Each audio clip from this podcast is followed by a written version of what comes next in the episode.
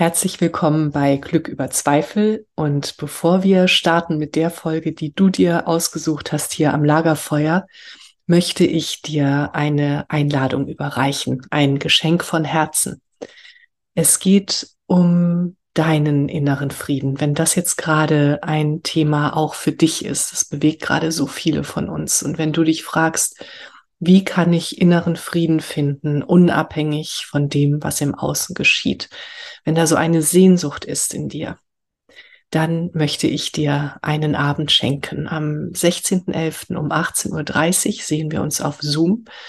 Wenn du dabei sein möchtest, schick mir einfach eine Mail an katrin.katrinstahl.com und du bekommst den Link. Und wenn du weitere Infos möchtest, dann spring auf meine Website coaching.katrinstahl.com. Da gibt es einen Tab Geschenke. Da findest du alle weiteren Infos und kannst nachlesen, was dich alles erwartet. Und ich erwarte dich mit offenem Herzen und ja, Geschenken für dich, für deinen inneren Frieden. Ich freue mich auf dich. Alles Liebe, deine Katrin und jetzt viel Spaß am Lagerfeuer. Herzlich willkommen bei Glück über Zweifel, dem Lagerfeuer für die Heldinnen und Helden des Alltags. Für dich. Setz dich zu uns. Schenke deinem Herzen eine Ruhepause und deiner Seele Weite. Lass dich inspirieren und dann geh zurück in deinen Alltag und feiere dein Leben, denn du bist eine Heldin, ein Held, jeden Tag aufs Neue.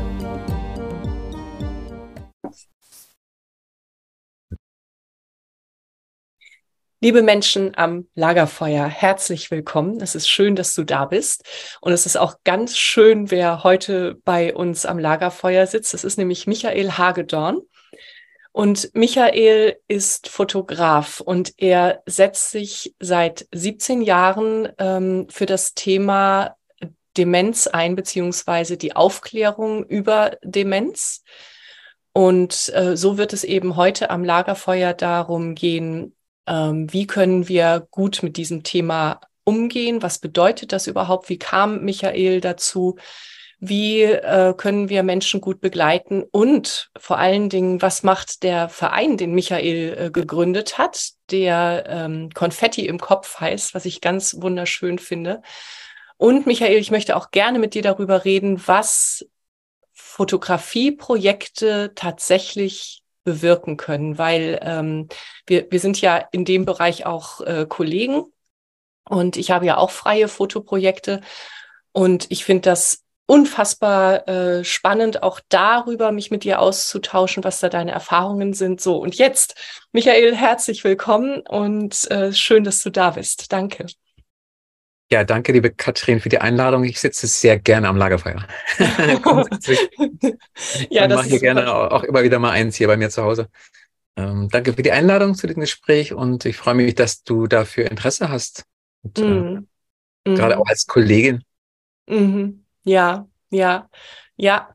Ähm, das, also es hat mich sehr berührt. Ich weiß tatsächlich nicht mehr, wie ich überhaupt auf deiner Seite gelandet bin. Und so in meiner Welt gibt's keine Zufälle. Und dann dachte ich, okay, das ist eine Seite, die mich fasziniert und ähm, da alles, was da steht, auch diese schönen Initiativen, die ihr habt, ähm, ja, fand ich wahnsinnig schön, weil es ist ja nicht beim Fotoprojekt geblieben. Aber lass uns mal, also es geht ja hier am Lagerfeuer um die Helden und Heldinnenreisen des Lebens.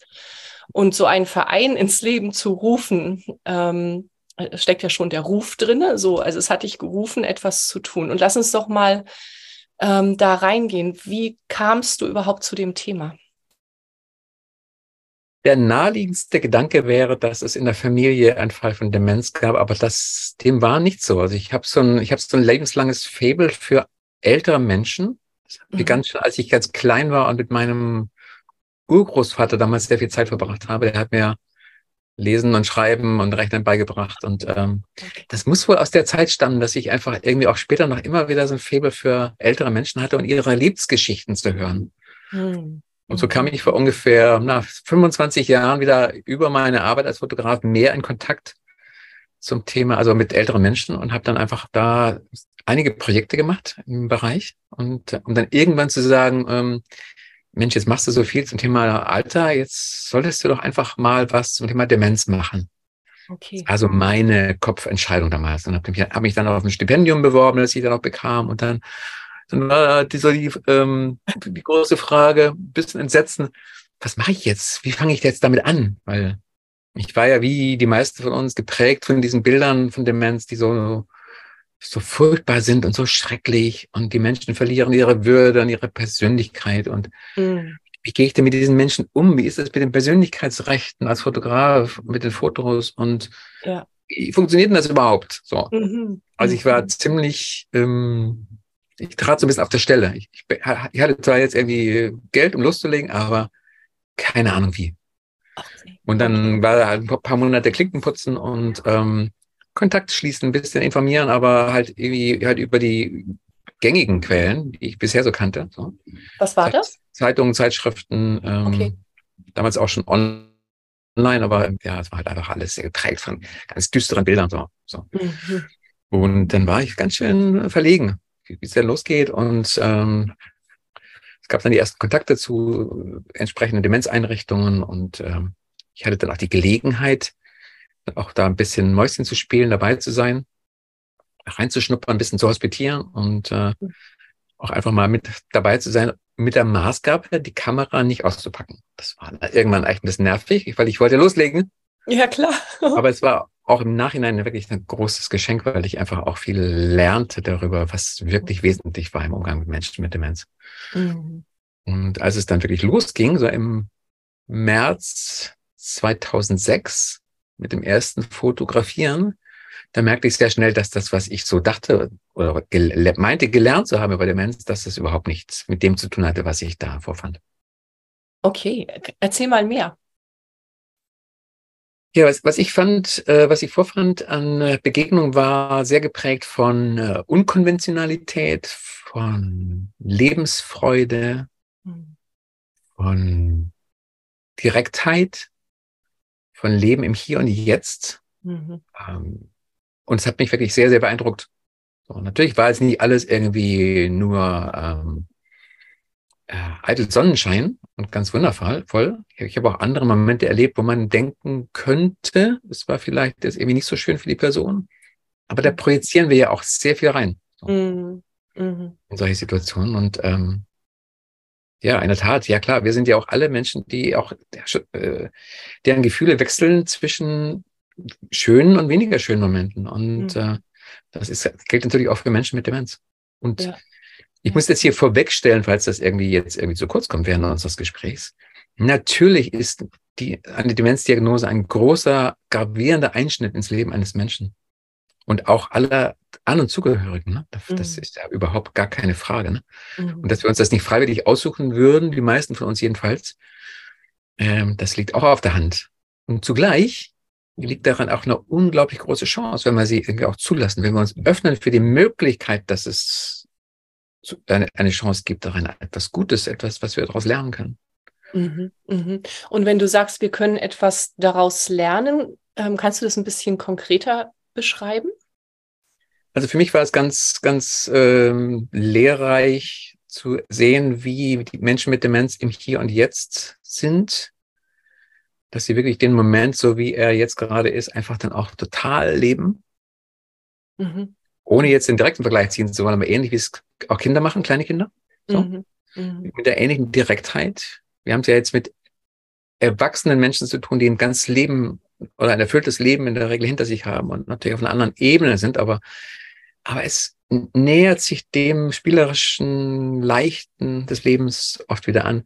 Zumindest in der späteren Phase der Demenz. Zu Anfang, die ersten Jahre können wirklich sehr herausfordernd sein. So. Ja. Aber später dann, ich habe ja zunächst habe ich mich sehr mit Menschen in einer, in einer späteren, mittleren, späteren Phase der Demenz beschäftigt. Und da ist es oft so, dass nach so einer, ja, dass irgendwann so eine ganz, wie soll ich sagen, so eine ganz ruhige, fast selige Phase des Lebens irgendwie einsetzen kann für viele. Mhm. Und das hat mich einfach total auch, hat mein totales Herz auch geöffnet. Mhm. Ja. Für diese Menschen, für dieses Projekt auch und äh, um auch mhm. weiterzuschauen und das auch weiter zu erzählen in meinen Geschichten.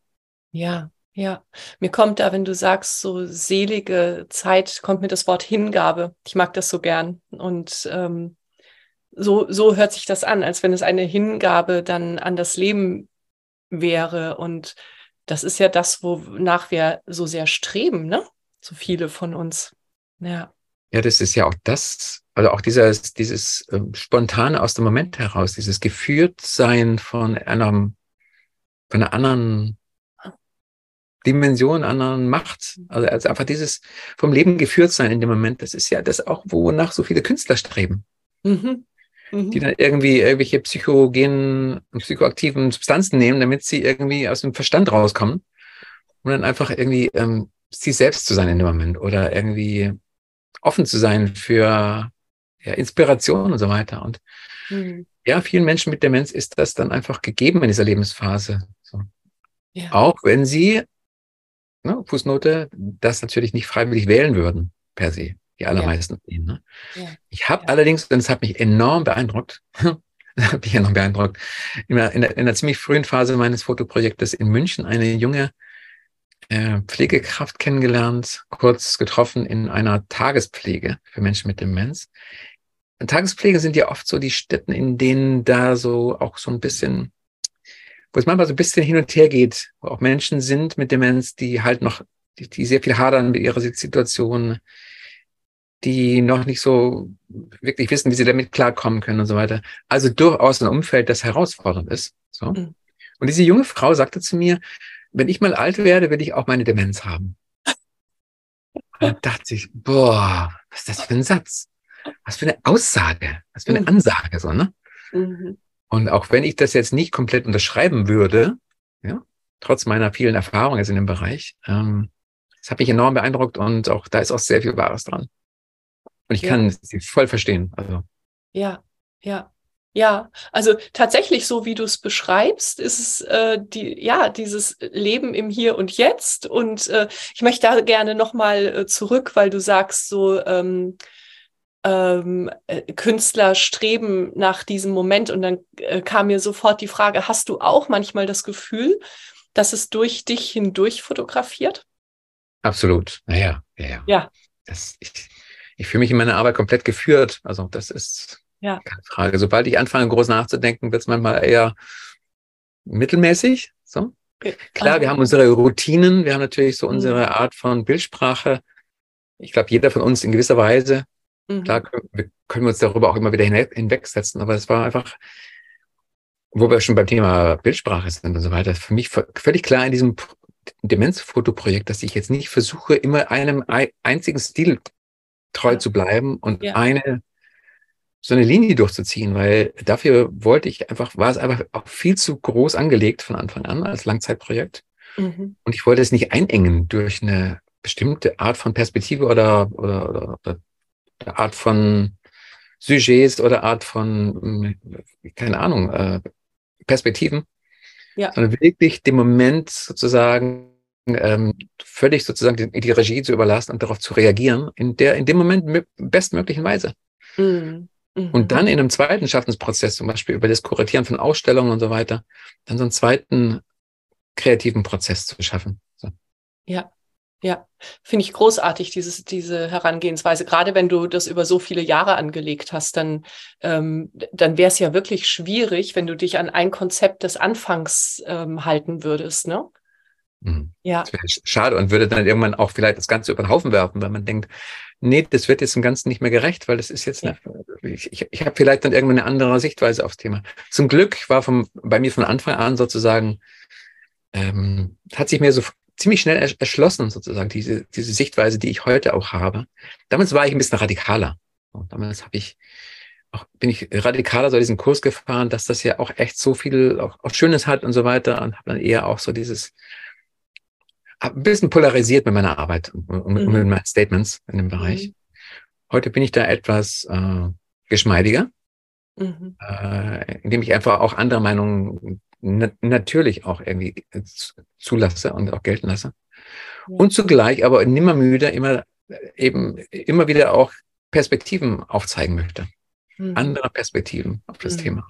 Ja. Aber als Angebot. Früher war es eher so, so vor 15 Jahren, dass ich das einfach irgendwie den Leuten so für, um die Ohren gehauen habe oder vor die Mhm. Nase gehalten, sagen wir mal eher so. Und heute biete ich ihnen die Möglichkeit, da anders drauf zu schauen. Und, ähm, und wenn sie es nicht annehmen, tja, das ist Mhm. ihre Entscheidung. Mhm. Kaffee oder Tee. Also wenn man irgendwie halt, ja, wir können uns das ja aussuchen. Wenn es nicht resoniert mit jemandem, kann ich noch so lange mit jemandem auf jemanden einreden. Und ich hatte dazu auch eine ganz prägende Erfahrung. Das war nach ungefähr einem Jahr dieser Arbeit zum Thema Demenz. Da habe ich einen mich damals sehr prägenden ähm, Professor und ähm, soll ich sagen, Innovator aus dem Bereich Demenz in den USA besucht. Professor John Zeisel, der damals sowohl ähm, als Professor tätig war, als auch einige äh, Alteneinrichtungen geleitet hat und auch irgendwie initiiert hatte. Also spezielle Demenzeinrichtungen. Mhm. Und der hat einige wirklich ganz, ähm, ich finde, bahnbrechende Projekte irgendwie äh, ins Leben gerufen. Er hat zum Beispiel die ersten Museumsführungen für Menschen mit Demenz organisiert, in, initiiert, damals mit dem Museum of Modern Art. Mhm. Sie verkaufen das heute als ihr eigenes Projekt, aber er war der Initiator und Gründer. Mhm. Und äh, auch eine wunderbare andere Sachen wie, ähm, ah, ja, genau. Ich bin jetzt mal kurz dabei. Und äh, den habe ich besucht, habe in seiner Einrichtung auch fotografiert und ganz wundervolle, sehr, sehr interessante Menschen kennengelernt. Mhm. Ja, wirklich. Und ähm, da, ich habe eine ganze Reihe groß, größerformatiger Fotos mitgenommen, so eine ganze Box mit was ich meinte, seien die, die besten Fotos, die ich gemacht hätte in diesem Jahr. Und das erste Jahr war sehr intensiv. Und ähm, ich habe halt irgendwie damals so, weil ich ja von, von meiner meiner Herkunft her Fotojournalist bin, ich dachte eben auch, okay, es sei nur legitim und richtig, jetzt auch alle Seiten sozusagen des Lebens von Menschen mit Demenz darzustellen. Mhm. Und es waren, also es ist mir sehr selten untergekommen, dass ich Situationen erlebt habe, wo irgendwas mal so ein bisschen nicht so schön war. Ich weiß nicht, woran es lag, ob es an der, an der Auswahl der Häuser war, in denen ich war, oder ob die dann alle versucht haben, alles irgendwie unterm Deckel zu halten. Aber es war in der Tat so, dass ich fast nie was erlebt habe, was oder gesehen habe, was nicht so, hm, was mir nicht so schön war. Aber es gab so ein paar Szenen, Mhm. wo jemand vielleicht irgendwie so angezogen war, wie man sich vielleicht nicht normalerweise nicht anziehen würde, zum Beispiel. Mhm. Oder ein Bild, da hab, das habe ich gemacht, da hat, da haben die ähm, die Mitarbeiter des äh, dieser Senioreneinrichtung eine Matratze auf den Boden gelegt, auf, auf der dann jemand schlief, einfach um vorzubeugen, dass die Person aus dem Bett fällt. So. Anstatt sie zu sozusagen äh, zu fixieren über so eine eine dieser Halte diese Stangen. Ja. Fände ich eine völlig probate Lösung, fand ich in Ordnung, aber es sah halt aus, als sei da irgendwie, es sah halt nicht so sehr Mhm. toll aus. So. Nun habe ich, also in diesem, in diesem Portfolio von 200 Fotos waren also fünf, sechs, sieben, die waren so ein bisschen, hm, man sagen würde, ja, hm, kann man sich bis drüber streiten. Und dann hatte er, hatte John sich die ganzen Fotos angeguckt und pickte diese fünf, sechs, sieben Fotos raus, dachte, meinte, also zu dem großen Stapel der anderen Fotos, das sind, das sind gute Fotos und das sind schlechte Fotos. Ach. Also so, ich, ich, ich, ich sag's Okay. jetzt mal in meinen Worten, er hat es jetzt irgendwie in der Art, aber sehr ähnlich formuliert auf Englisch. Ja. Und dann haben wir uns drei Stunden lang, glaube ich, gestritten. Zwei bis drei Stunden haben wir uns in den Haaren gehabt. Und ich, hatte, ich habe nicht verstanden, was er meinte. Warum, warum findet er, dass das schlechte Fotos sein, wenn sie doch den, den Moment abbilden? Und wir wollen ja auch authentisch sein im Moment. Bis ich endlich verstanden habe, was er meinte. Diese paar wenigen Fotos, die nur so ein kleiner Teil dieses ganzen Bildes au- ausmachen, die bestätigen die vorgefassten Vorurteile, die die Menschen haben, sowieso was das Thema angeht Ja. Und setzen sozusagen so ein Häkchen dahinter und dann die Leute, die Leute, die sich die Bilder anschauen, die werden dann bestätigt in ihrem, in ihren Vorurteilen, in ihrer Meinung. Mhm. Die anderen Fotos werden gar nicht in dem Maße sozusagen irgendwie mehr zur Kenntnis genommen, so, ach, Mhm. ach ja, und die lachen auch ab und zu und ach ja, mhm, so, Mhm. so, Mhm. sondern sie, ne, das, also der Effekt ist ein total ein, ein gegenteiliger, also Ja. ganz anders, als ich den eigentlich erzielen möchte, indem ich Ja. diese paar Fotos reinnehme. So. Das verstehe Das- ich gut, weil unser Gehirn so funktioniert. Ne? Wir, Ja. wir suchen ja ständig nach äh, Bestätigung dessen, was wir schon kennen. hm. Und ähm, was hast du denn dann gemacht mit den Fotos? Sind die rausgeflogen oder hast du sie drin gelassen? Also es war jetzt keine feste Auswahl sozusagen, aber ich habe sie Mhm. jetzt dann rausgenommen aus dieser mhm. äh, mhm. allen möglichen zukünftigen Auswahlen. Die waren jetzt eh nicht so wahnsinnig spez äh, speziell und, und mhm. toll. Mhm. Aber ähm, es hat mir doch sehr zu denken gegeben und ähm, war ich, ich habe ich hab dann gemerkt, die, die Gesellschaft, wir, wir, sind noch nicht so reif, dass wir wirklich so zum Thema wie Demenz oder auch dem Thema Tod oder anderen, die so polarisieren und die so mit Ängsten behaftet sind, dass wir dem komplett vorurteilsfrei begegnen können, indem wir alle Schattierungen zeigen und das einfach auch so annehmen und auch anschauen, wie es ist. Mhm. Sondern wir haben unsere vorgefasste Meinung und unsere Ängste und das wird dann sozusagen, das leitet dann so sehr die Wahrnehmung, ja. dass ich entschieden habe, dann einfach mich auf diese positiveren Aspekte zu konzentrieren. Und die habe ich ja sowieso zu 95 Prozent vorgefunden, mhm. mit meiner Art, also in die Welt zu schauen. So. Und ähm, dann eben den Fokus darauf zu setzen und dem Ganzen so eine, so, so eine Gegenbalance, also Gegengewicht zu bilden zu dem aus meiner Sicht sehr, sehr schief hängenden Bild von Demenz. Ja, ja. ja. Ähm, was ich äh, gerade so ans Lagerfeuer geben möchte, vielleicht ist das äh, den meisten ja schon aufgefallen und dass du äh, immer sagst, und das finde ich so respektvoll, eben nicht demenzkranke Menschen, das hatten wir ja auch in unserem Vorgespräch äh, besprochen, ne? sondern weil da eben Krankheit drinne äh, steckt und äh, Menschen mit Demenz ist sowas anderes, weil die haben dann auch, die haben andere Sachen, die haben auch Demenz, aber äh, das ist ein Thema in ihrem Leben. Genau, genau. Ja, ne, genau, ja. Ich glaube, dass wir gerade speziell mit Menschen mit Demenz zu reden oder über sie zu sprechen, bei anderen, in Anführungszeichen, Krankheiten über diesen mhm. Krankheitsbegriff könnte man sich jetzt auch lange, lange unterhalten, so, mhm. aber mhm. da wäre, da sind wir dann auch schon irgendwie schon anders. Also ich, ich würde jetzt nicht die Nachbarin als äh, die neben dann vielleicht eine Diagnose hat, eine entsprechende als die Krebskranke bezeichnen. Sondern es ist mhm. immer noch Frau so und so. Mhm. Mhm. Aber bei Menschen mit Demenz ist das irgendwie oft anders so. Es ist ganz, es ist wirklich ein erstaunliches und teilweise ein einfach nicht schönes Phänomen. Ja. Und dem halten wir einfach auch. Und wir von unserem Verein, wir sind jetzt ja nicht die Einzigen. Wir sind ja ein Teil einer großen Bewegung, die eben da auch darauf Wert legt, dass wir die, dass wir Menschen mit Demenz nicht auf ihre Diagnose reduzieren. Mhm. Mhm. Wäre ja. ja total schlimm. Ja, ja, genau. Und es ist noch nicht überall angekommen, aber es hat sich in den 17 Jahren schon einiges getan. Okay, ja. Wie haben denn die äh, Angehörigen darauf reagiert, wenn du, also wie, wie war denn dein Vorgehen eigentlich, war oder ist? Also du fotografierst immer noch? Ich fotografiere immer noch, jetzt seit Corona nicht mehr ganz so viel und während Corona auch gar nicht, weil ich, ich hatte keinen Zugang zu den ja, genau. Einrichtungen und ja. auch die Menschen zu, zu Hause in der Häuslichkeit waren sehr, sehr ängstlich, vorsichtig. Mhm. Und ja, ja, in der Tat, immer noch. Und ich bin jetzt auch ein bisschen zum Video übergegangen, gleichzeitig noch. Ich habe jetzt mhm. gerade im Mai zum zweiten Mal ein äh, Online-Symposium zum Thema Demenz veranstaltet. Mhm. Mit äh, Video-Interviews mit Menschen mit Demenz und Angehörigen und äh, Experten, also ja. den sogenannten Experten. Die eigentlichen Experten sind ja die Menschen mit der Diagnose und, und die Angehörigen. Ähm, ja, also ja, auf jeden Fall. Mhm. Und was hast du bei den ähm, Angehörigen erlebt? Wie, wie bist du vorgegangen? Also du bist du dann in Einrichtungen gegangen und hast gefragt, äh, hast dein Projekt vorgestellt und hast gesagt, so ich möchte gerne ähm, fotografieren und ähm, kann ich mit den Angehörigen sprechen, weil du hast vorhin von den Rechten gesprochen und das fand ich äh, unfassbar spannend. Da wäre ich erstmal gar nicht drauf gekommen, aber natürlich, wer hat denn, also wer muss denn zustimmen, dass du veröffentlichen darfst? Das ist ein sehr, ja, das ist ein sehr spannendes Thema. Mhm. Ja. Also, um deine Frage zu beantworten, ich habe zu Anfang habe ich versucht, auf allen möglichen Ebenen zu trommeln. Mhm. Ich habe also irgendwie dann irgendwelche in entsprechenden Newslettern irgendwie kleine Nachrichten verschicken lassen, dass ich auf der Suche bin nach, nach Menschen, die ich mhm. fotografieren kann. Mhm.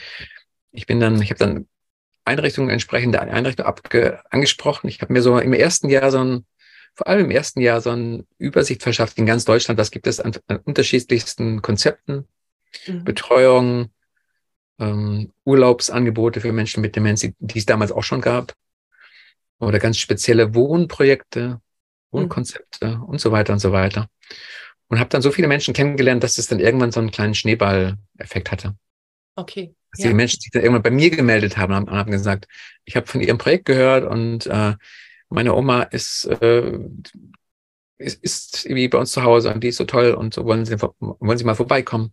Mhm. So lief das ein bisschen, so ein Stück weit. Mhm. Manchmal ergab es sich auch über redaktionelle Aufträge, wo ich eben den Auftrag bekam, ähm, was zum Thema zu machen, weil ich da halt auch entsprechend schon bekannt war mit dem Thema. So habe ich zum Beispiel die Familie von Rudi Assauer kennengelernt dem Fußballmanager, den ich dann noch mhm. sechs, über sechs Jahre begleitet habe in seinen mhm. letzten Jahren mit, mit Alzheimer. Mhm. Und äh, ja, so ergaben sich einige Sachen. Und äh, ja. überhaupt war es jetzt so über die ganzen Jahre, dass ich immer so mehrere Familien begleitet habe über die Jahre. Mhm. Mhm. So, und das ist einfach schön. Und ähm, es gibt nichts Schöneres, dieses Thema zu transportieren, als über authentische Geschichten. Ja. So, zu zeigen, wie viel Leben da ist, wie viel Freude da sein kann.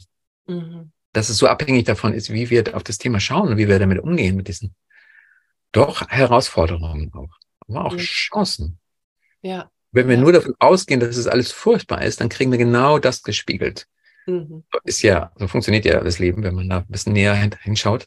Ja. Und wenn wir auch offen sind dafür, dass es auch was anderes, was Überraschendes, was Neues haben kann. Ich will jetzt nicht nur von Schönem sprechen, weil das wäre jetzt vielleicht ein bisschen sehr äh, überhöhend, aber ähm, ja, wir werden dann wirklich überrascht. Mhm.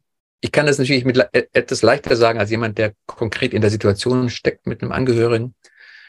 Ich sehe das aus der Außenperspektive. Es ist natürlich was anderes, wenn ich jetzt jemanden ähm, selber in der Familie habe. Ich habe es ein bisschen kennengelernt ansatzweise über einen äh, ganz lieben Freund, einen sehr viel älteren Freund, mhm. einen guten Freund, der dann irgendwann auch die Alzheimer-Diagnose bekam und den ich dann in, im Heim besucht habe und ich nicht wusste, ob er mich noch erkennt. Ja. So, und das hat mich dann auch, da hatte ich mich schon Jahre mit dem Thema beschäftigt und zugleich hat es mich wirklich berührt. So. Es war mir, es war auf der einen Seite egal, ob er mich erkennt oder nicht, weil es ging um den Moment und um die, um die Interaktion miteinander. Ja. Aber es war mir auch nicht ganz egal. So. Mhm. mhm. Und da konnte ich auch so reinspüren, wie das, wie, wie ist das wohl, wenn man das Ganze nicht mehr so genau weiß, erkennt mich nun der andere noch oder nicht. Ja. Und andererseits habe ich auch Angehörige erlebt, wie zum Beispiel eine pflegende Tochter aus Berlin, mhm die ich jahrelang mit ihrer Mutter begleitet habe, die dann zu ihr gezogen ist, die dann zu mir sagte, oder in einem Interview irgendwie mal sagte, ähm, das ist, also dass sie nicht weiß, ob ihre Mutter weiß, dass sie ihre Tochter ist, aber das ist ihr auch egal, weil die Herzensverbindung ist da. Und ob mhm. sie nun glaubt, das sei, sie sei ihre Mutter oder ihre Schwester oder ihre Tochter, das sei völlig Schnuppe, sagt sie so. Wow, das ist schön. Das finde ich dann erstaunlich. Also, also finde ich schön, Mhm. Und wenn wir das öfter sozusagen so auch leben könnten oder auch so einen, ja, uns auch irgendwie vor Augen führen könnten, dann, dann wäre schon viel gewonnen. Das würde auch viel Druck nehmen aus dieser ja. Wegesituation. Ja, total. Total. Also das, ich finde das gerade so schön. Ich bin, äh, hm. bin ähm, ja wirklich, wirklich, also es bewegt mich gerade richtig, merke ich, so dieses, ähm, und das ist ja genau das, ne? jeden Moment neu leben und ähm, im, äh, also super wäre es ja sowieso, wenn wir prinzipiell in jeder Begegnung uns die Chance geben, dass wir einfach da sein können und dass mhm. wir wir in diesem Moment sein können. Und gestern waren wir vielleicht jemand anderes und heute sind wir aber so da. Und wenn wir uns so begegnen und ja, und es ist egal, was war und es ist egal, ob ich erkannt werde als die, die ich mal war, sondern ich bin jetzt hier und es ist eine Herzverbindung da. Ist das schön? Wow. Und das können wir indirekt von dem Umgang mit Menschen mit Demenz lernen. Mhm. So, sie sind da hm. sowas wie Lehrmeister für uns, mhm. wenn wir dafür offen sind und uns da ja. Genau. Und um nochmal ganz kurz bei dem weiteren Thema zu bleiben, du bist ja auch Fotografin. Mhm. Und was so die Optik angeht und dieses ganze Thema, ähm, dieses Thema, werde ich noch erkannt von meinem liebsten ja. Nächsten? Das ist ja was ganz, äh, was ganz Gravierendes. So, ne? Mhm. Das ist wie so ein Meilenstein, wie so ein Gradmesser, ob da überhaupt noch was ist oder nicht, oder ob, ob es überhaupt noch eine Verbindung gibt. Zum einen stimmt das nicht, weil es ist, es hängt nicht nur davon ab, ob ich jemanden zuordnen kann, Aber was ich von ähm, einer Frau mit Demenz aus Schottland gelernt habe, Agnes Houston, die schon seit vielen Jahren ihre Demenzdiagnose hat und ich glaube, heute immer noch irgendwie Vorträge hält zum Thema, die ist selbst aktiv im schottischen Parlament mit ihrer, der von ihr mitgegründeten Scottish Dementia Working Group. Mhm. Die waren das erste, sozusagen, die erste Gruppe von Menschen mit Demenz, die in einem Parlament eines Landes weltweit auch sowas wie Mitspracherecht hatten oder gehört wurden regelmäßig. So, ne? Also Agnes erzählte dann irgendwann, die hat dann herausgefunden, also sie hat, allein hat es nicht herausgefunden, aber sie hat darüber sehr viel äh, auch ähm, geforscht mit auch, dass dieses erkennt, erkennt, erkannt werden, dass das sehr viel mit unserem Sehsinn zu tun hat. Mhm. Dass es ein sehr, sehr komplexer Vorgang im Gehirn ist, aus den visuellen Informationen des Auges dann sozusagen zu erkennen, also das ist die, eine Weiterleitung ans Gehirn, welche Person das ist. Das Gesicht erkennen ist so ein sehr komplexer Vorgang im Gehirn. Mhm. Mhm. Und wenn der nicht mehr funktioniert, aus irgendeinem Grund, weil die Weiterleitung der Informationen irgendwo nicht mehr hundertprozentig ist, dann erkennen wir die Person nicht, auch wenn wir natürlich ganz klar wissen, äh, ne, dass ich so und so viele Kinder habe, dass die so und so alt sind, dass die irgendwie ähm, dann, dann, dann Geburtstag haben, wo sie wohnen. So aber ich erkenne dieses Gesicht nicht mehr. So. Mhm. Und das ist sehr oft der Grund, warum wir meinen, äh, der andere erkennt mich nicht mehr. Mhm. Und erkennt mich nicht mehr als der, der ich bin. Mhm. Nein, er oder sie erkennt nur das Gesicht in dem Moment nicht und kann das eben, eben darauf nicht adäquat reagieren. Dann sehen mhm. alle Gesichter gleich aus. Also stell dir das mal vor. Ja. Ja. Ja, stell dir das mal vor. Und dann kommt jemand rein und ist erstmal geschockt, äh, dass du sie oder ihn nicht erkennst und macht dann irgendwie noch eine Ansage irgendwie eine entsprechende und dann boah, ist die Stimmung dahin. Mhm. Mhm. Ja. ja. also dieses Thema ist wirklich sehr vielfältig und sehr komplex und ähm, es zeigt uns sehr auf eine ganz, ganz ähm, intensive Weise oder lehrt uns sehr viel darüber, wie wir oder was wir meinen, was uns zu Menschen macht, was Menschsein bedeutet. Mhm was unsere Würde als Mensch auch irgendwie ausmacht. Ja. Ja. Ja. Ich bin jetzt gerade noch in, in diesem Bild so, wir erkennen keine Gesichter. Wie, also wirklich, wie gehen wir dann in Verbindungen? Es gibt ja diese fantastischen ähm, äh, Untersuchungen vom HeartMath Institute äh, über unsere Herzfrequenz und wie gehen wir in Kontakt und wenn wir uns das bewusst machen, dieses, ähm, ja, wir, wir sind sowieso energetisch, sind wir im Austausch und über unsere Herzfrequenz sind wir im Austausch.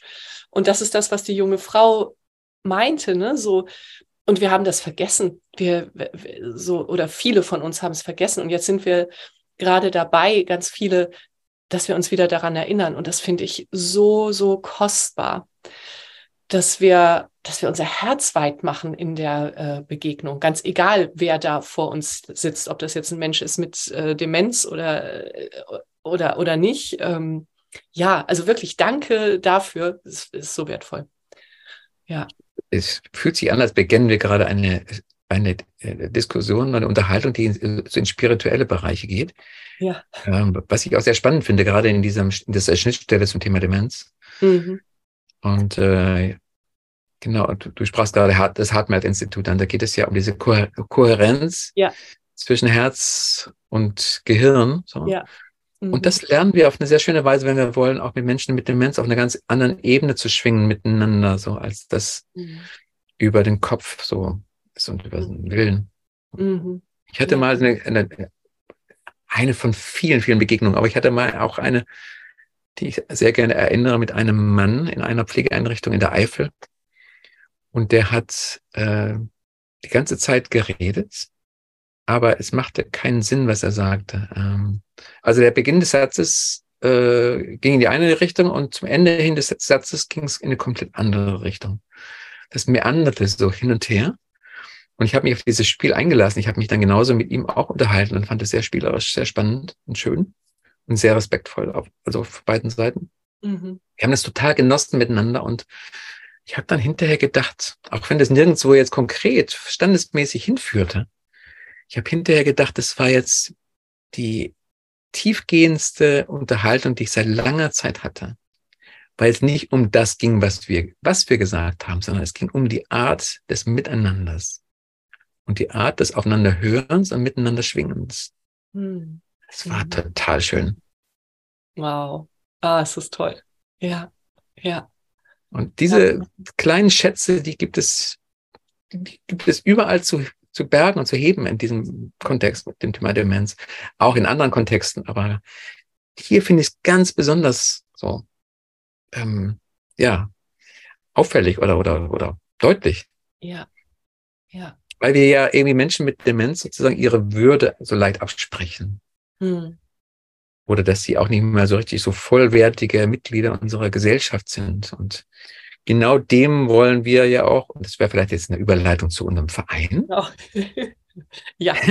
auch was entgegensetzen. Also nicht nur wir, sondern eben auch andere Menschen, die mich teilweise und uns sehr inspirieren und inspiriert haben und andere Institutionen, Organisationen und genau.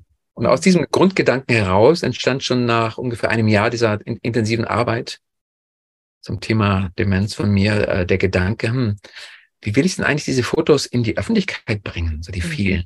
Mhm. Natürlich, jeder als Fotograf äh, träumte oder träumt von diesem großen, dicken Buch, das dann irgendwie auf dem, auf dem Wohnzimmertisch liegt und dann in der Regel aber eher im Regal einstaubt. Und dann dachte ich, nee, das wäre jetzt echt schade. Erstmal musst du für so ein Buch musst du ja so einen, irgendwann so einen, so einen Endpunkt finden. Mhm. Wo dann jetzt alles quasi komplett ist. Du machst nochmal ein zweites oder so, aber und dann ist eher was für ähm, Menschen, die halt eher so kunst- und fotoaffin sind und die, mhm. die, eher nicht so für das Thema offen sind oder jedenfalls ein relativ eingeschränkter Kreis. So. Mhm. Vor allem, also das Buch ist auch teuer. Und da war mir klar, nee, was, was ich möchte, ist was anderes. Ich möchte gerne mit diesen Bildern in die Öffentlichkeit gehen, in den öffentlichen Raum. Mhm. Ich möchte zurückgeben, was ich sozusagen an Geschenken bekommen habe über die Begegnung mit Menschen mit Demenz. Und dann entstand die Idee zu unserem, also zu dieser Kampagne. Zunächst war es eine Kampagne, später wurde ein Verein draus, um eben in, im öffentlichen Raum Bilder zu den Menschen zu zeigen, vor, bisschen vor die, vor die Nase zu halten und zu sagen, Mensch, schau mal hier, so ist, so kann Leben mit Demenz auch aussehen, oder das ist eine Perspektive, die du auch einnehmen könntest. Mhm.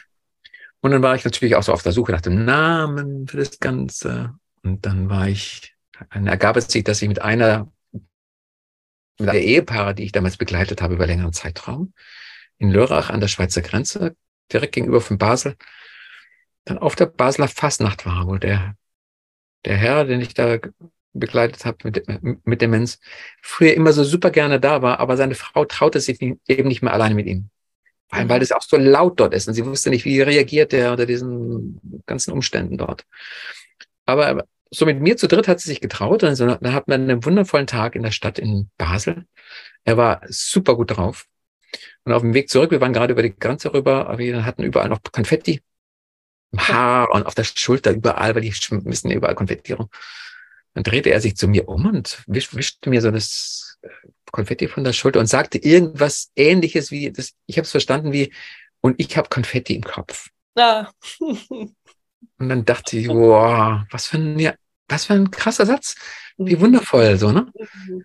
Ähm, habe dann eine Weile darauf rumgekaut, ob das vielleicht ein Name sein könnte für, für die Kampagne und dann also alles und dachte zwischenzeitlich mal, nee, das, das könnte man jetzt irgendwie so als, als zu, ähm, ähm, ja, zu, zu, zu positiv auslegen oder zu, ähm, so blauäugig irgendwie so. Und aber nein, mhm. hat sich dann einfach gefestigt, auch in der, äh, dass das eben genau der Name sein sollte und äh, Konfetti im Kopf. Und seitdem bekommen wir irgendwie von 99 Prozent aller Menschen, die darauf, uns darauf ansprechen, einfach ein positives Feedback.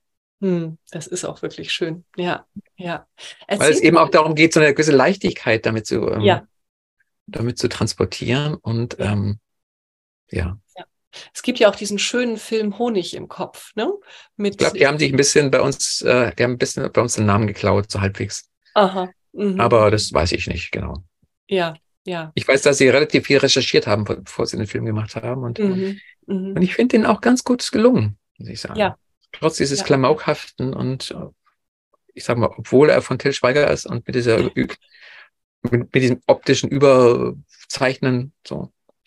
Mhm. Aber und aber, aber eben auch so, äh, der, der Ansatz ist ja auch, ähm, dass so, so die, die Komplexität zu zeigen und auch die schönen Momente. Also ich fand den, mhm. ich, also ich persönlich habe mit Demenz noch gar keine ähm, Berührung gehabt und ähm, äh, ja, und ich fand das schon sehr schön, sie zu sehen, so diese Lebensfreude, die da auch äh, sein kann. Ja, ja tro trotz so.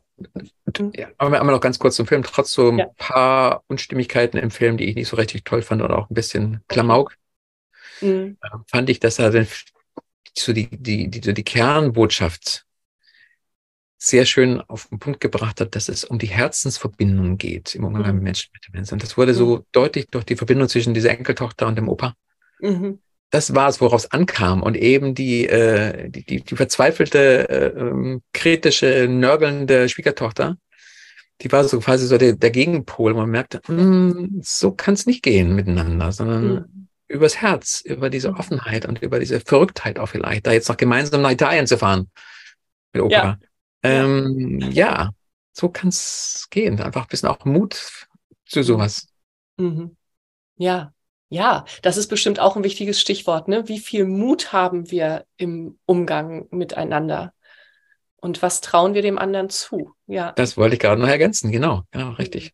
Mhm. Ja, was trauen ja. wir dem anderen zu? Es gibt so auch so schöne Beispiele für Menschen, die einfach noch irgendwie miteinander in Urlaub fahren. Ich begleite ein Ehepaar seit einigen Jahren, ein Ehepaar aus Düsseldorf. Und die fahren nach wie vor in Urlaub. Fliegen mhm. mit dem Flugzeug nach Madeira und nach, ich weiß nicht, nach Griechenland und nach in die Türkei und so. Und er mutet sich das zu, er traut das seiner Frau zu, die inzwischen aber auch schon wirklich, hm, ja, nicht mehr so leicht zu handeln ist manchmal. So, mhm. auch, auch gerne laut wird zwischendurch. Mhm. So.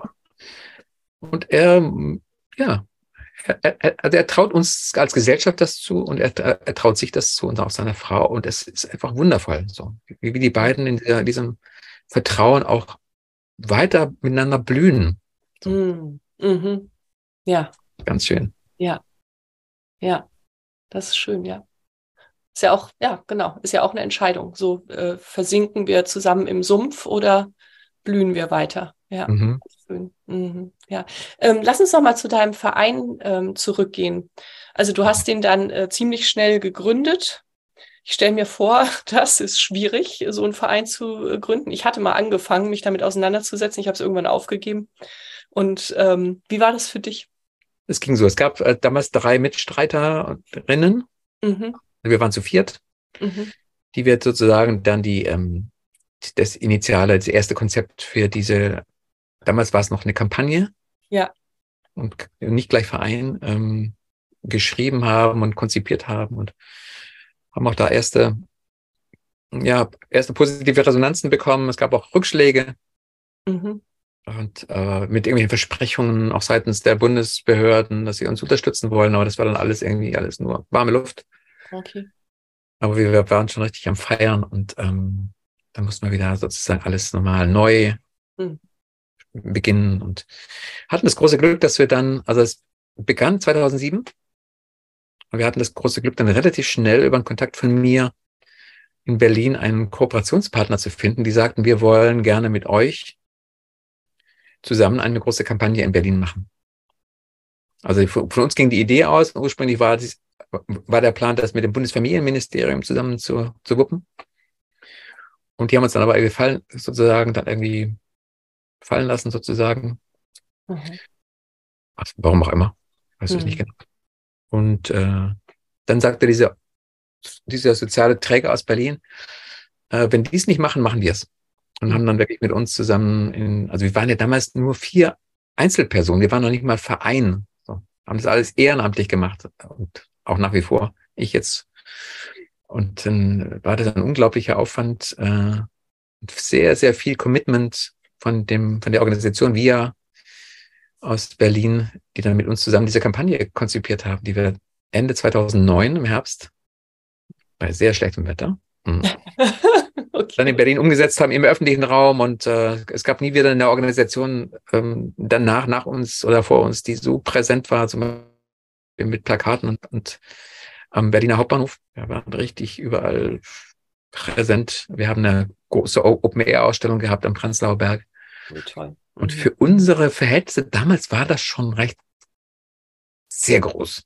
Ja. Mhm. ja auch im mhm. Vergleich international war das echt groß. Und das haben wir dann noch vier Jahre später in Hamburg noch, noch, noch getoppt, noch locker getoppt, weit und haben dann eine zehntägige Kampagne gemacht mit, ähm, ja, mit auch unter Einbeziehung aller sieben Hamburger Stadtbezirke und es war einfach ein Riesenprogramm mit über 200 Programmpunkten und Sprechern und wirklich sehr hochkarätige äh, Sprecher jeden Tag, äh, die, die wir eingeladen hatten zum Thema, an zwei Zirkuszelte an direkt in Hamburger Innenstadt. Also ich bin schon sehr stolz, was wir alles geschafft haben. Mhm. Ganz schön. Ja. Also wir begannen mit Kampagnenarbeit, mhm.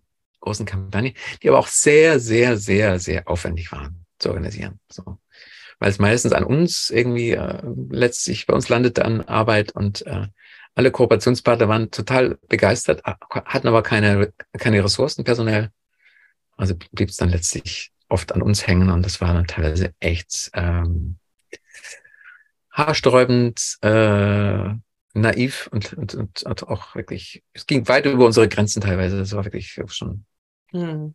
Nicht ja. so lustig. Und dann begannen wir aber nach dem großen Erfolg dieser Hamburg-Kampagne über ähm, auch andere Arten von Angeboten nachzudenken. Wir haben dann irgendwie aus einer, aus einem Betreuungsangebot dort in diesem, in diesen Zirkuszelten, wo wir ähm, so, also auf über alle zehn Tage so eine Begleitung im Bereich Kunsttherapie angeboten hatten. Mhm. Und aus rein praktischen Gründen aber auch irgendwie die Ecke mit dem Kuchen und dem, dem Kaffee auch im selben Zelt sein musste, haben wir gemerkt, oh, diese Kombination ist irgendwie ganz cool. So, und daraus entstand die Idee, zu unseren Konfetti-Cafés.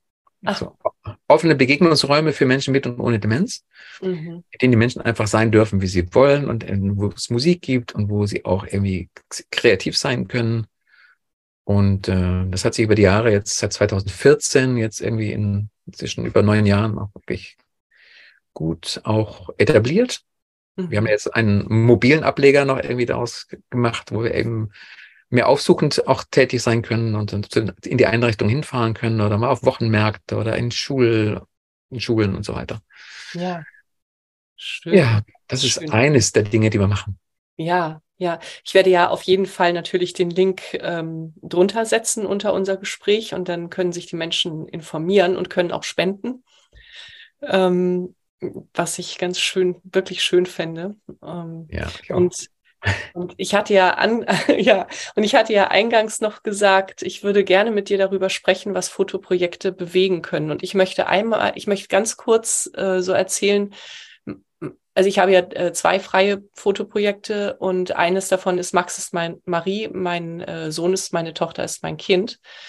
Und äh, da geht es eben um transidente Menschen, ähm, die ich äh, über Jahre äh, begleitet habe. Und es ist ein persönlich motiviertes äh, Projekt.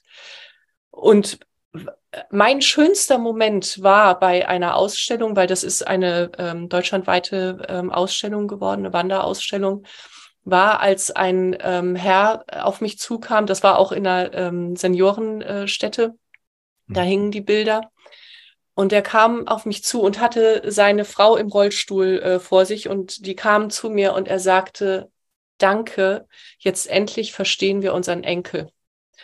Und da mhm. dachte ich, oh, puh, dafür, wirklich dafür, für, dafür habe ich dieses ähm, Projekt gemacht. Äh, ähm, und natürlich, um meiner Tochter zur Seite zu stehen. Und aber die, dieser Moment und gib mal, also wenn, wenn dir jetzt was einfällt, so äh, eine berührende äh, Begegnung, so zum Abschluss unseres Gesprächs, dann, wir sind schon ganz schön lang und ähm, ähm, damit wir nicht äh, überziehen und die Menschen uns auch zugucken, gib mal, ähm, wenn du möchtest, so einen ganz berührenden Moment aus deinem Fotoprojekt.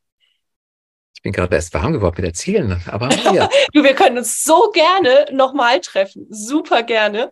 Ich verstehe das aber, dass es aber auch nicht so lang werden soll. Ähm, ähm, ich würde gerne, ja. Eine, eine, Begegnung ist mir gerade eingefallen von vielen, ja. wo du begonnen hast zu erzählen, Das war in Berlin, wo ich in der Senioreneinrichtung eine Ausstellung gehängt habe zum Thema. Ich habe ja mehrere Ausstellungen zum Thema Demenz auch, die man auch leihen kann.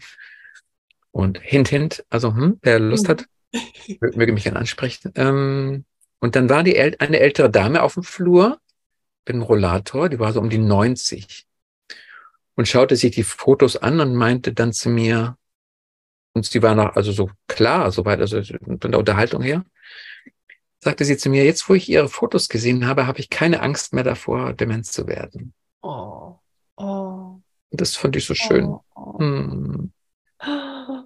Oh. Das war, das war ein sehr schöner Moment, oh. in Moment. Also ja, dann hätte ich gerne mehr gefeiert, aber es war einfach, also ich feiere ihn ja jetzt auch noch und ja. ja bleibt ja in meinem Herzen. Ja. Das wäre sehr schön. Und ähm, ich bekomme ja viele Rückmeldungen nicht so direkt mit. Mhm. Ähm, ich komme gleich, ich komme gleich nochmal direkt zum Thema dem Fotos.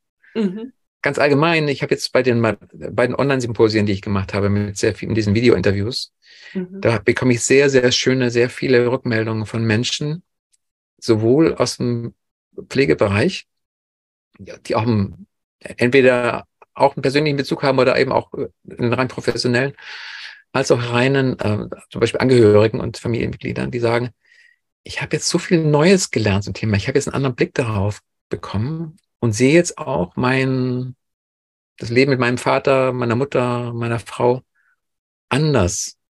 Oder und teilweise auch rückblickend. Und, und, und die Menschen machen dann so ihren Frieden damit. So. Mhm. Also sie spüren, okay, ich habe jetzt doch alles richtig gemacht. Oder mhm. irgendwie ist da, da kommt so viel Schönes rüber, so viel. Mhm. Das ist so schön. Freude. Ja. Und um das Thema Foto nochmal aufzugreifen. Mhm. Ich hatte eine ganz prägende oder eine ganz eindrucksvolle Begegnung oder ein Erlebnis mit einer ehemals pflegenden Tochter, deren Mutter und sie ich in einem, in einer Pflegeeinrichtung in Hamburg ein paar Mal getroffen hatte. Und die mhm. beiden waren ein Herz und eine Seele. Es war einfach eine, eine solche Freude, die beiden zusammen zu erleben. Da war so viel Liebe und da war so viel Freude und da war so viel Lachen miteinander. Und ich dachte, die sind jetzt immer so miteinander und das waren sie wahrscheinlich auch. Dann schickte ich, dann schickte ich der Tochter Fotos nach Hause. Dann jeweils von den paar Mal, die wir uns getroffen haben. Ich glaube, zweimal haben wir uns gesehen direkt. Die Mutter habe ich noch ein paar Mal mehr gesehen. Und dann irgendwann rief sie mich an, die Tochter, und sagte, Herr Hagedorn, seitdem ich Ihre Fotos habe, gehe ich nicht mehr weinend aus dem Heim nach Hause. Wow. Oh. Also ich habe sie ja erlebt mit ihrer Mutter. Es war die reine Freude, die beiden zusammen zu erleben. Mhm.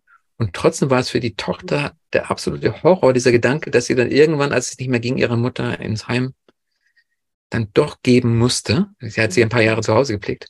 Mhm. Und die Fotos haben mir den Blick von außen gezeigt. Die haben mir gezeigt, wie schön es eigentlich von außen ist mit den beiden. Und sie hat wirklich einen sie hat ihren Blick verändert. Mhm. Auf ihre eigene Lebenssituation. Ich meine, sie hätte einfach nur ein bisschen eine andere Wahrnehmung gebraucht, um das auch selber zu erkennen. Aber es brauchte diesen Blick von außen. Und dafür ist Fotografie einfach super. Ja, danke. Das ist so, so schön. Ich möchte da noch kurz was reingeben. Ich ähm, äh, äh, fotografiere ja auch Familienreportagig. Ähm, ne? Also ich äh, begleite die zu Hause und halte dann so die echten Momente fest. Nicht irgendwie vor der Leinwand, sondern das, was passiert. Und ähm, da bekomme bekomm ich auch so diese Rückmeldung, weißt du, ich, Katrin, wir wussten gar nicht, oder, oder an, doch, die wussten es natürlich schon, aber so äh, zu sehen, wie viel Liebe in unserer Familie ist auf diesen Fotos und das dann so richtig tief zu spüren, das ist so ein Geschenk. Und das ist genau das, was du gerade sagst. Das, das kann Fotografie, wenn sie echt ist und wenn sie, wenn sie einfühlsam ist und wenn wir als Fotografen uns da auch reingeben, ne, mit äh, offen sind, von, von oben empfangen, wenn es durch uns durchfotografiert und ja, und, und mit all unserer Liebe. Oh. Und ich bin auch überzeugt und habe die Erfahrung auch, dass dann wirklich starke, wirklich gute Einzelbilder da sehr viel stärker sind als Video. Mhm, ja. Weil einzelne Bilder sich wie Ikonen so, so in unser Gedächtnis einprägen. Ja ich persönlich erinnere zum Beispiel Gesichter oft über Fotos, die ich von den Menschen gesehen habe. Mhm. Es ist für mich wie so eine sozusagen so eine Eselsbrücke oder wie so eine Art von Gedächtnisstütze. So. Ja. Wenn ich mich an das, an, an das Gesicht von einer es können auch wirklich nahestehende Menschen sein. Ich erinnere mich oft an ein Foto und dann weiß ich auch sozusagen, habe ich sofort wieder das Gesicht vor Augen.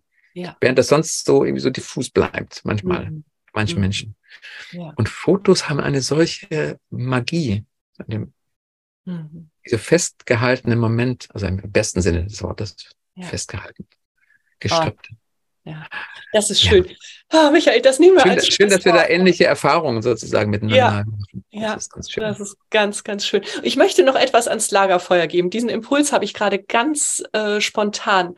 Liebe Menschen, die ihr das jetzt ähm, gehört habt, geht doch jetzt mal in, an eure Fotoalben und, äh, und, und guckt mal durch und taucht ein in diese Momente. Und wenn ihr keine Fotoalben habt, sondern Fotos auf dem Handy, dann ähm, überlegt mal, ob ihr euch nicht auch ein Fotoalbum machen wollt und ähm, weil auch das so, äh, das ist auch noch mal was anderes, da zu sitzen und äh, die Fotos anfassen zu können und genau und mein mein Gedanke war jetzt gerade ähm, wenn du Lust hast, lieber Mensch am Lagerfeuer, dann äh, schreib doch mal drunter, was für ein Foto du gefunden hast und woran erinnert dich das und wohin führt dich das und was was macht es so wertvoll? Ich würde mich wahnsinnig freuen. Michael, oh, ich danke dir für dieses so schöne, tiefe ähm, Gespräch. Vielen, vielen Dank. Ich danke auch dir und äh, sind, äh, blendest du irgendwo noch die, die, die Webseite von unserem Verein ein? Genau, ja, genau. Das kommt alles drunter und ähm, ja, wir, ja. wir haben nämlich noch echt einige weitere Serie, tolle Projekte und werden nächstes Jahr wieder zum ersten Mal nach ein paar Jahren Corona unsere Konfetti-Parade durch die Hamburger Innenstadt machen. Das ist oh, wie auch schön. Oh, wie schön. tolles, tolles Ding.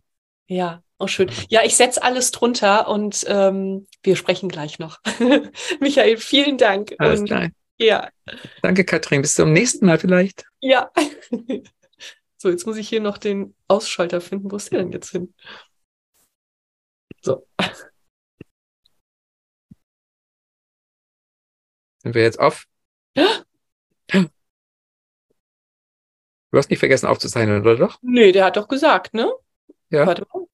Das war eine weitere Folge in meinem Podcast Glück über Zweifel. Wie schön, dass du mit uns am Lagerfeuer gesessen hast. Was hast du für dich mitgenommen und was wirst du damit machen? Wenn dir dieses Gespräch eine Inspiration war, freue ich mich, wenn du es weiterleitest und wenn du überall, wo du kannst, eine Bewertung hinterlässt. Du möchtest mehr erfahren? Alle wichtigen Links findest du in der Beschreibung. Zeig deinem Leben, wie kostbar es ist. Und sei nächste Woche wieder dabei. Das wünsche ich dir. Deine Katrin.